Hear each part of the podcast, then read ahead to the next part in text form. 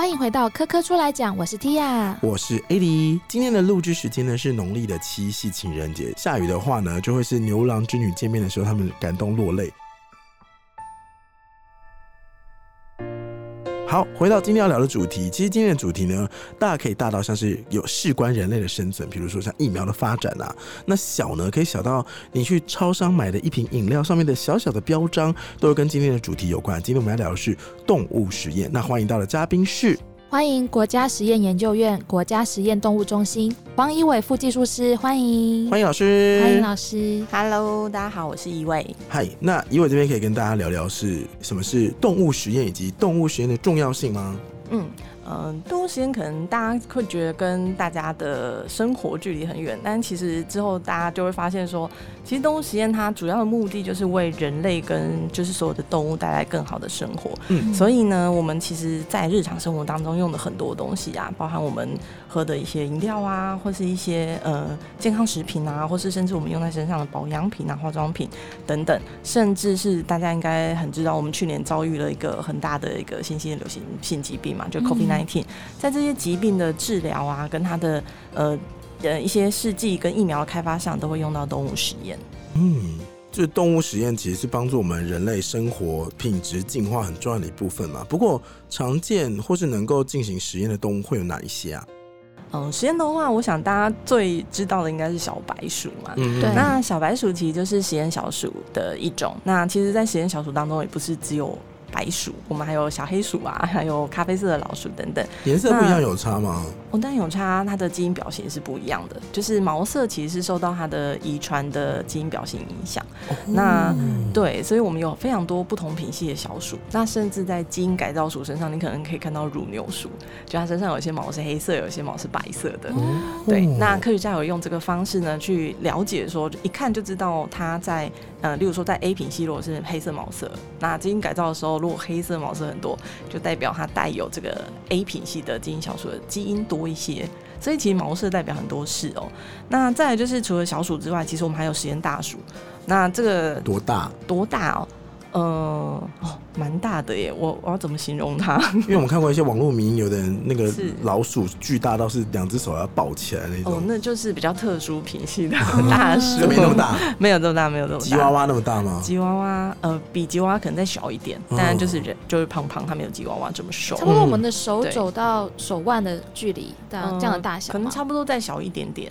对对对，一瓶保特瓶的那种长度就是。嗯，可能差不多，如果含尾巴就不止。对对对对对，那很大哎。对，呃，嗯，对，就看它的，如果它成年鼠的话，差不多啊。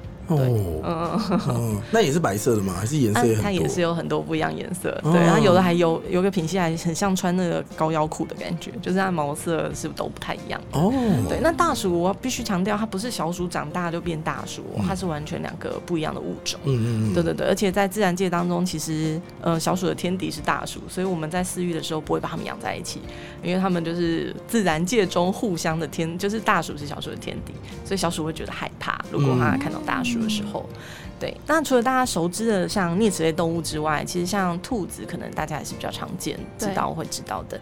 那例如像我们比较医材类的，可能需要在比较中大型的动物身上测试的话，可能就会有实验犬啊、实验猪啊、实验的羊等等。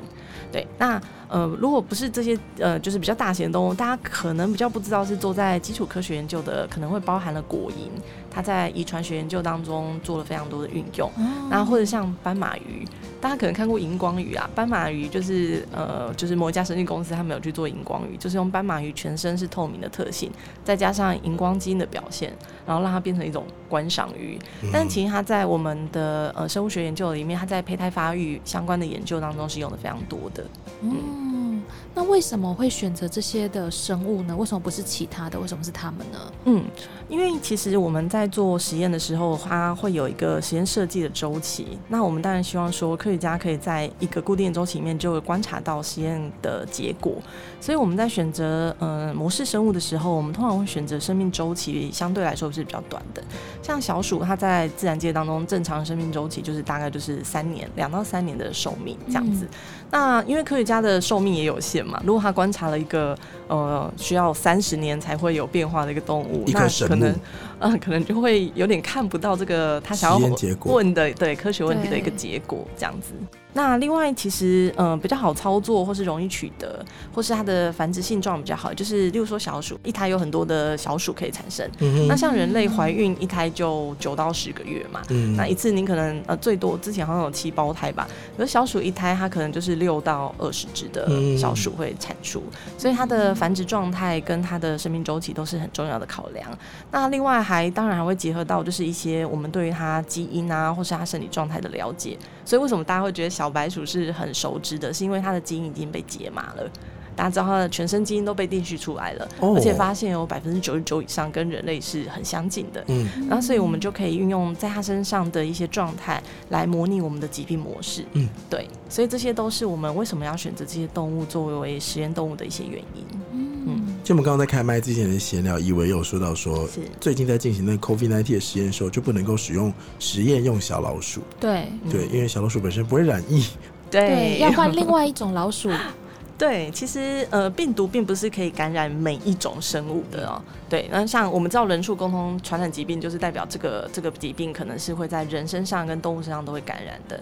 那像在 COVID-19 在疫情爆发的时候，科学家很着急的想要找到一些呃疫苗或是一些治疗的方法，所以我们就需要用动物来模拟生病状态的。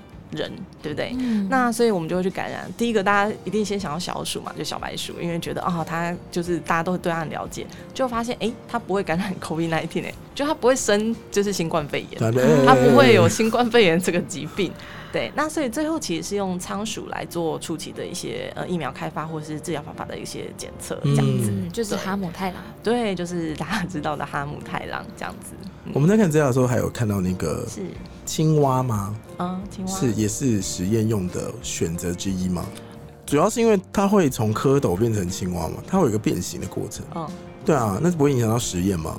哦，所以你在实验的时候，你就要设定你要在它的生命周期的哪一段做这个实验。嗯，对，所以一样在各种动物里面，我们要去挑选适合的。第一个是物种啦，你要确定这个物种可以在你的科学问题里面帮你回答这些问题。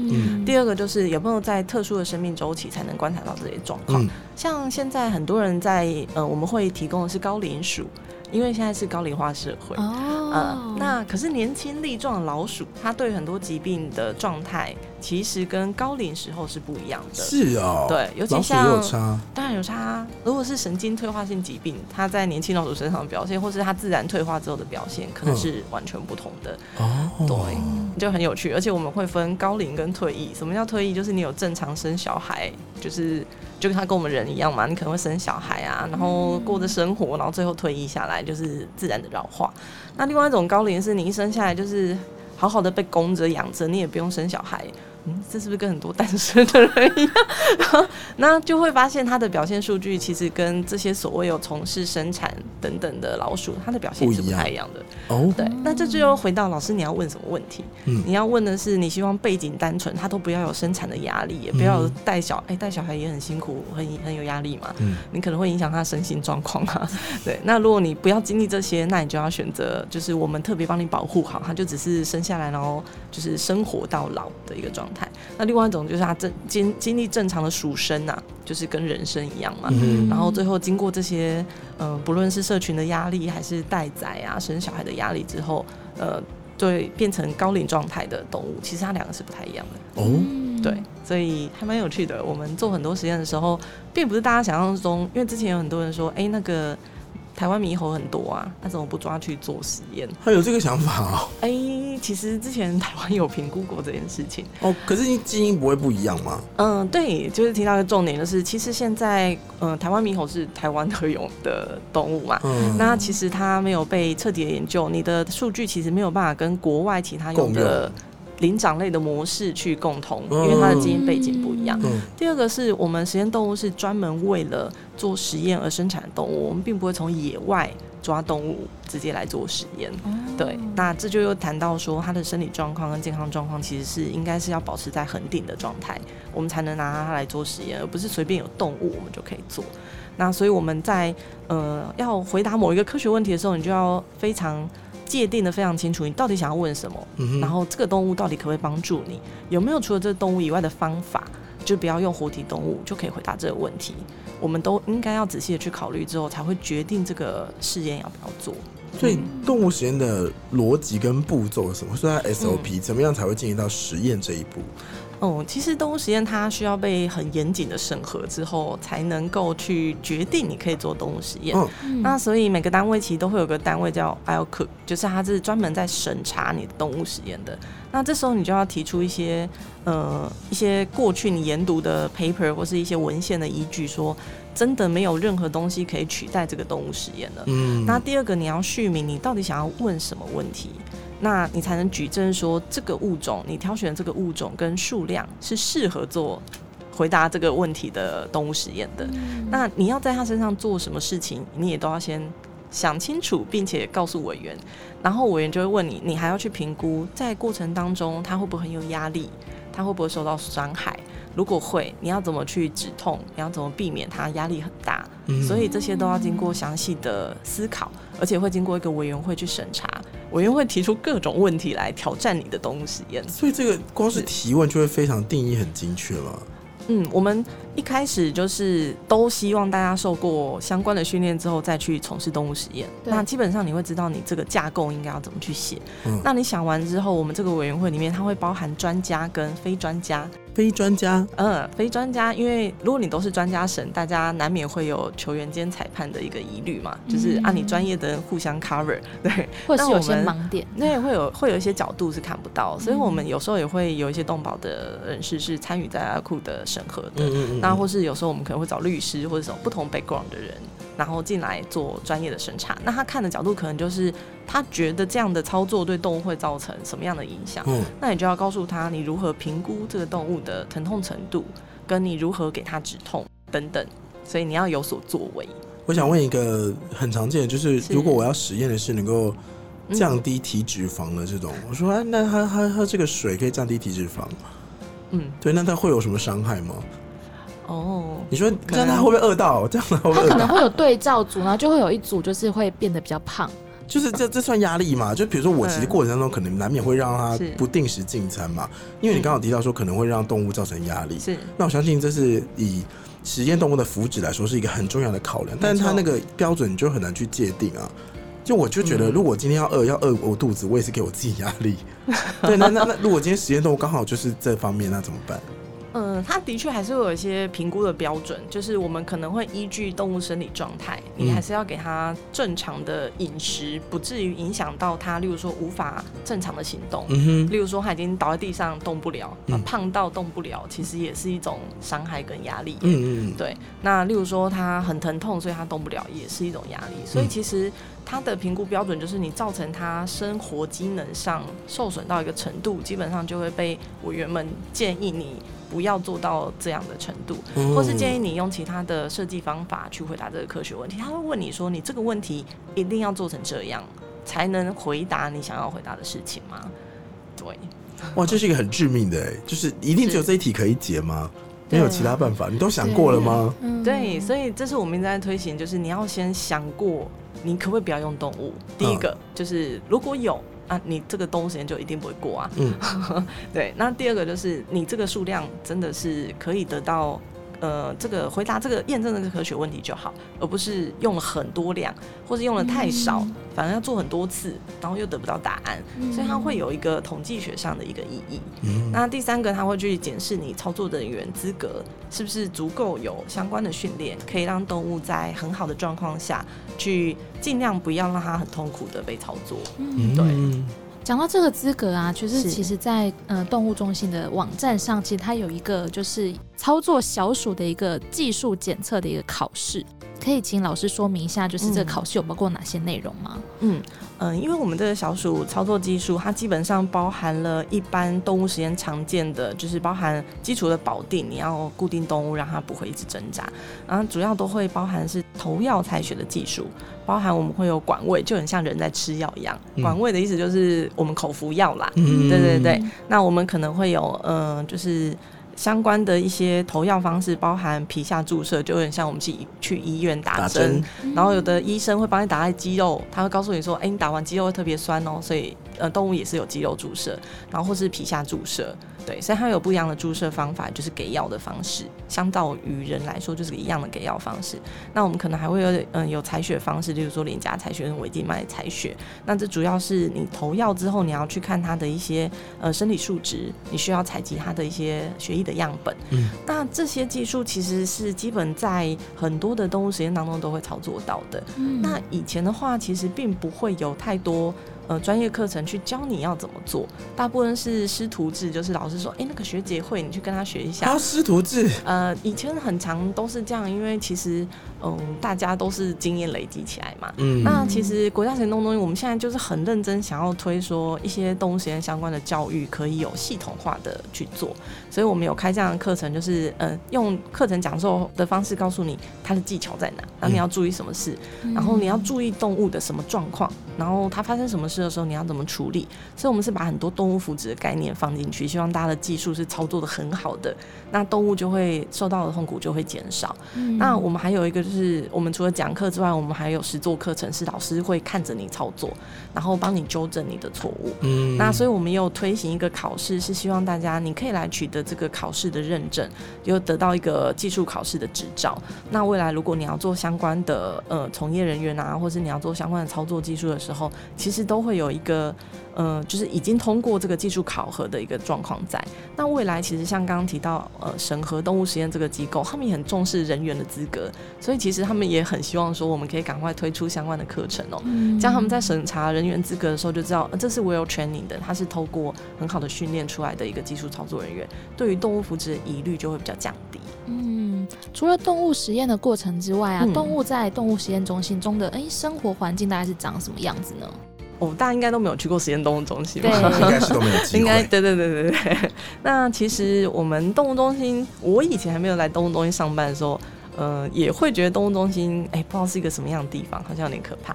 后来进去就是发现它是一个窗明几净，而且动物比你还干净的地方。哦，哎，对，就是大家会觉得，如果大家听到老鼠。就会觉得街边跑的老鼠很脏嘛，对不对？那刚好提到实验动物，其实它的健康状况、生活品质非常重要。那在我们动物中心的动物，其实它是无特定病原等级，也就是呃，我们可以检测出一些病原在这些动物身上是都没有，就代表它很干净。所以它住在一个恒温恒湿，就是环境很稳定的地方。那我们同仁要进去工作的时候，你要把自己弄得很干净。怎样叫很干净呢？你要把全身就是洗发、头洗头发。要用洗发精洗洗脸，要洗面乳，然后身体要用沐浴乳洗过，全身净身沐浴之后，然后进去之后可以带有香气吗？不行，我们那里不能化妆，不能喷香水，不能含乳霜，不能含什么？哦，你说，就里面就洗的时候也都不行吗？嗯，就是假设我的，比如说洗发乳和沐浴它有花香这样。嗯，我们应该会尽量选择不要这么刺激性的，因为其实动物的嗅觉还它的感知蛮敏感的，嗯，对，所以我们都会减少就是这些刺激的产生。那当然说，你如果常常用这个品牌，它习惯，我觉得哎，也许还好，对对。那他们进去之后就要换穿全套消毒过的衣服，然后包到剩一双眼睛在外面，包含手套跟衣服中间的接缝，我们都用胶带贴起来。因为它要避免你身上可能带有的病菌或是细菌带到动物房里面，他们是非常干净的族群，因为你进去你可能会污染它们。嗯，对，这个比半导体产业的无尘室还要严格哎。嗯，对，概念其实蛮像，但我们就是多了一个洗澡的工这样子。就是到时候就是洗完澡洗净之后，把自己包紧紧的进去，没错，再把比如说小实验用小老鼠捧起来这样。对我们大部分会用他们其就是适合他们的方式，不同物种也不一定。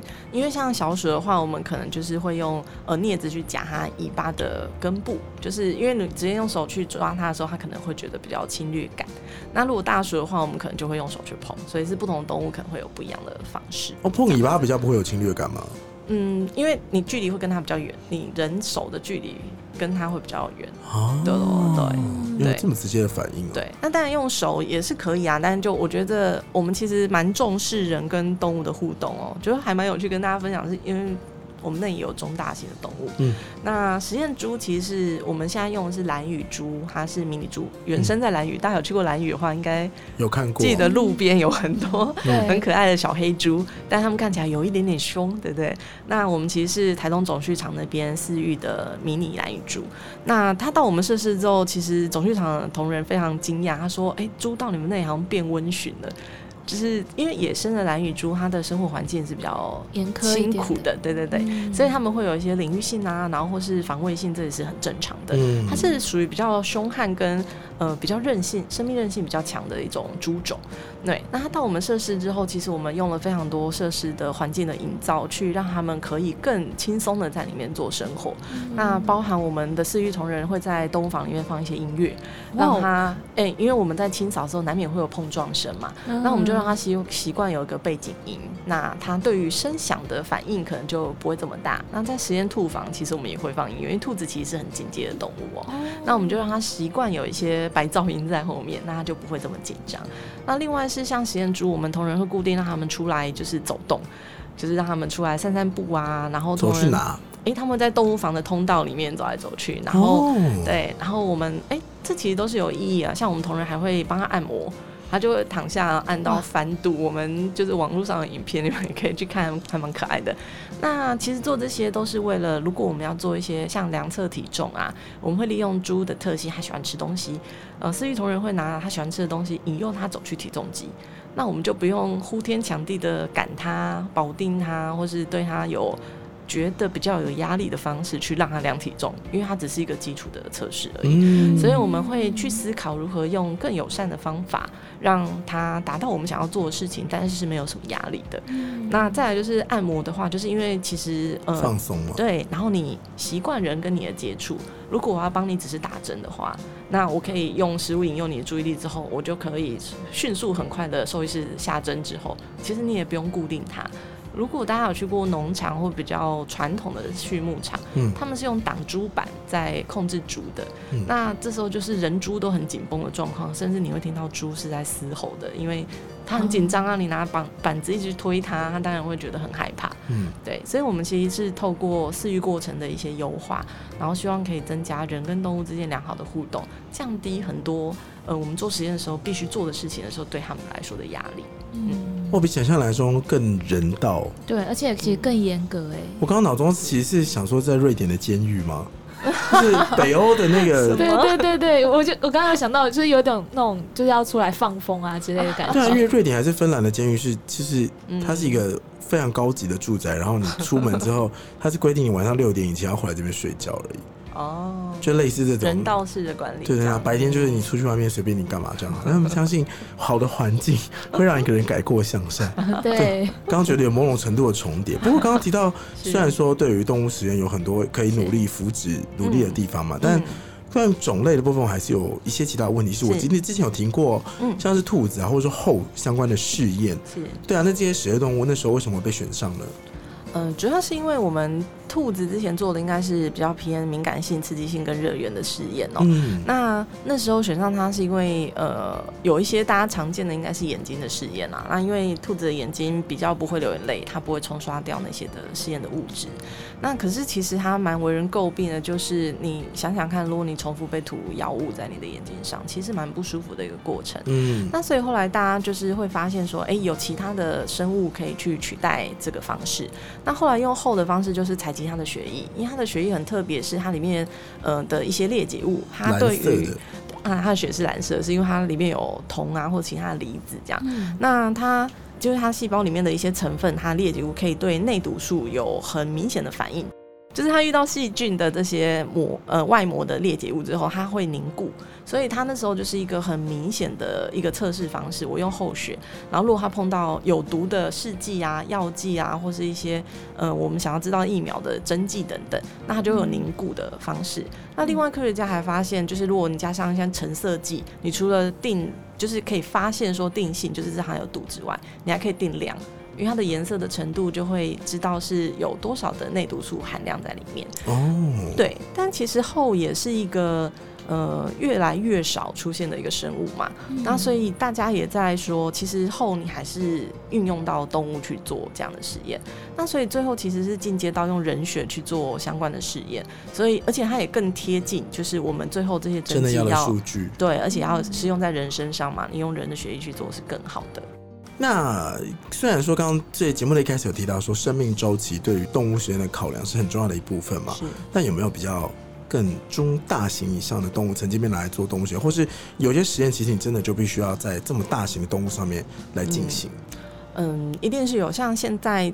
最常使用中大型动物其实是很多的医疗器材啦。嗯嗯，因为大家都知道，就是体型的大小可能会影响力学的结构，嗯，跟那个材料的状态。对，所以在医疗器材的部分，我们可能就会选中大型的动物来做我们相关的实验。医疗器材，对，那呃，大家可以想象到的医疗器材，例如说救护病床、骨材呀。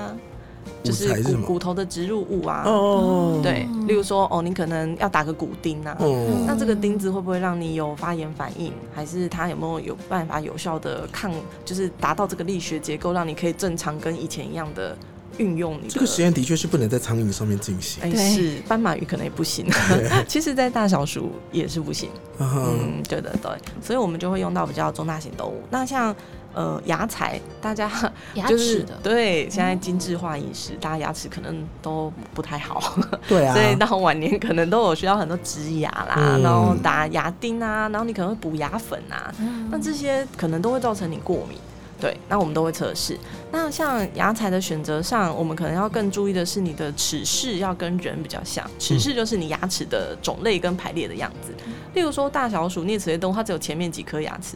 那你拿它来做牙材就不符合实际的状况，对对，嗯，所以我们可能会选用犬啊，或是猪，它们的牙齿排列结构其实是跟人比较相似的，或是它们的食性可能会有相关。哦，原来如此。对，而且人的牙齿基本上不会一直长嘛，啮齿类动物的牙齿就是会一直长。所以他们要磨牙。对对，他们要磨牙。对，所以会选择中大型动物，并不是因为我们想在中大型动物身上试试看这个实验，是的确这样的呃实验是需要在比较大型结构的动物身上去做，我们才会选择中大型的动物。就是考虑必要性的部分。没错。嗯。哎，请问动物实验一个专案只能对一只个体使用吗？就这个个体会被重复使用吗？基本上我们不建议，除非这个实验的内容是不会对它造成影响的。例如说，你只是采血，而且是在呃固定的频率，而且是不影响他身体健康状况的频率去做采血。嗯，那也许你可以透过呃重复的给药跟采血去看他的生理数值。但基本上，呃，就是每个动物实验要经过委员会的审查，这个委员会可能还是会依据你的实验设计去告诉你这个动物可能需要设定。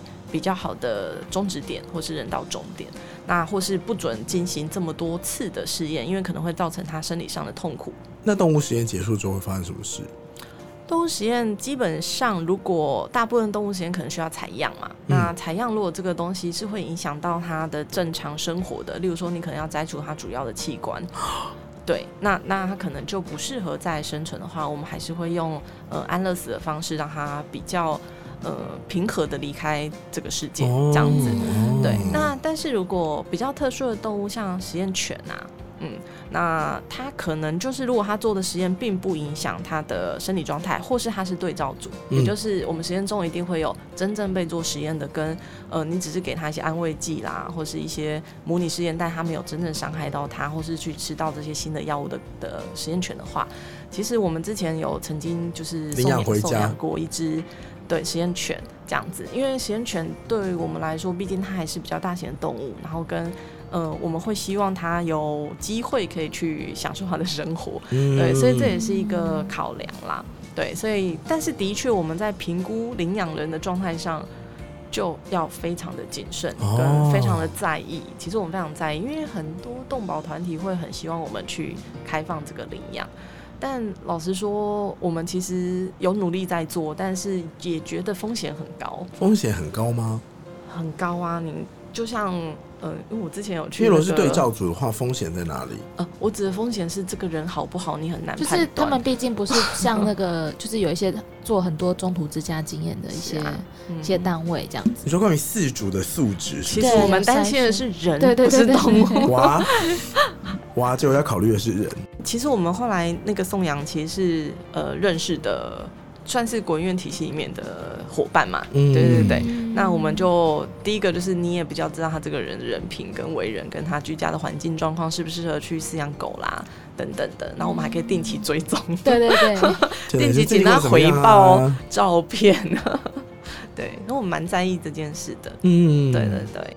好，今天很开心，一伟来这边跟我们聊动物实验。其实看似离我们很远，但事实上动物实验。所造成的影响其实都出现在我们生活当中，而且我今天最重要的一个点是，其实动物实验的空间都 异常的干净，可能比很多人家里的床或者书桌都还要来的更加的干净。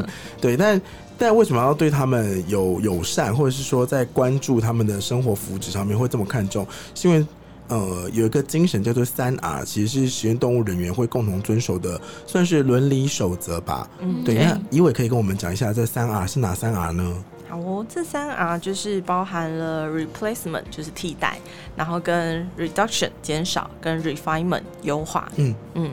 那呃，在替代的部分，就是我们刚刚讲到的，如果呃，如果我们评估之后发现有其他的东西，例如说电脑软体的模拟啦，或是一些晶片的测试，就可以来代替这个活体动物的话，我们就不使用这个活体动物来做实验。那另外，如果我们可以用斑马鱼或果蝇就回答这个问题，我就不需要用到实验鼠、实验犬、实验猪、实验大象。实验诶，应该没有实验大象。对，就这个概念。那减少的部分其实就是呃，指的就是我们要正确的去评估我们实验动物的使用量，它可以确实的去验证这个科学问题想要回答的内容就好，不要过多，你就浪费太多的生命。但如果你过少，你要重复试验，其实。对我们来说也不是一个好的方法，所以它有一些统计学的概念在里面。哦，对，那 refinement 就是优化，优化我们其实包含了非常多的层面哦，包含就是呃，例如说我们饲养动物的时候，希望这个环境可以尽量符合它的天性，嗯，它喜欢什么样的环境？嗯，例如说它喜欢躲藏，我们可能会给它一些躲藏的地方；然后它喜欢呃磨牙，然后去啃木头等等，我们就给一下给它一些木棍。它喜欢钱。他喜欢钱，那就是用钱打醒我，这是人，这可能是同人啊，没有，就是人的部分。对，所以其实就是要所谓投其所好，让他开，让他舒适为主，兼顾他的身心健康。对，没错。那另外，我们针对在相关的从业人员，也希望要求他们的相关的职能，包含他的操作技术，可以达到一个更好、更精致化的状态。那他就可以让动物在过程当中的疼痛跟就是压力会降到最小。所以或许。虽然你听“动物实验”四个字，你会有点怕怕，不过在其中的人员都比你在更慎重考量这个像当中的问题。没错。好，今天非常开心，以伟来这边跟我们聊动物实验，还有揭秘一些优渥的生活环境。那最后，T 还是有些资讯要告诉大家。没错，对于实验动物想要更进一步了解的话，欢迎来到科教馆八楼特展《科学家的秘密基地》来参观哦。今天学到这些实验动物，还有研究人员带领人类一步一步来奠定科学的基础，也应用在各个领域，也贡献良多。今年十一月的二零二三第四届台湾科学节的主题定为“基础科学开创未来”。想要知道这场盛会有哪些精彩的活动，请密切关注“科教够好玩”脸书粉丝专业哦。谢谢你收听今天的节目，也欢迎你在任何 podcast 平台订阅“科科出来讲”，五星评分我们，并且分享给你所有对相关主题有兴趣的朋友。今天再次感谢来自国家实验院国家实验动物中心的黄一伟副技术师，谢谢一伟，谢谢。那科科出来讲，我们就下次再见了，大家。拜拜，拜拜，拜拜。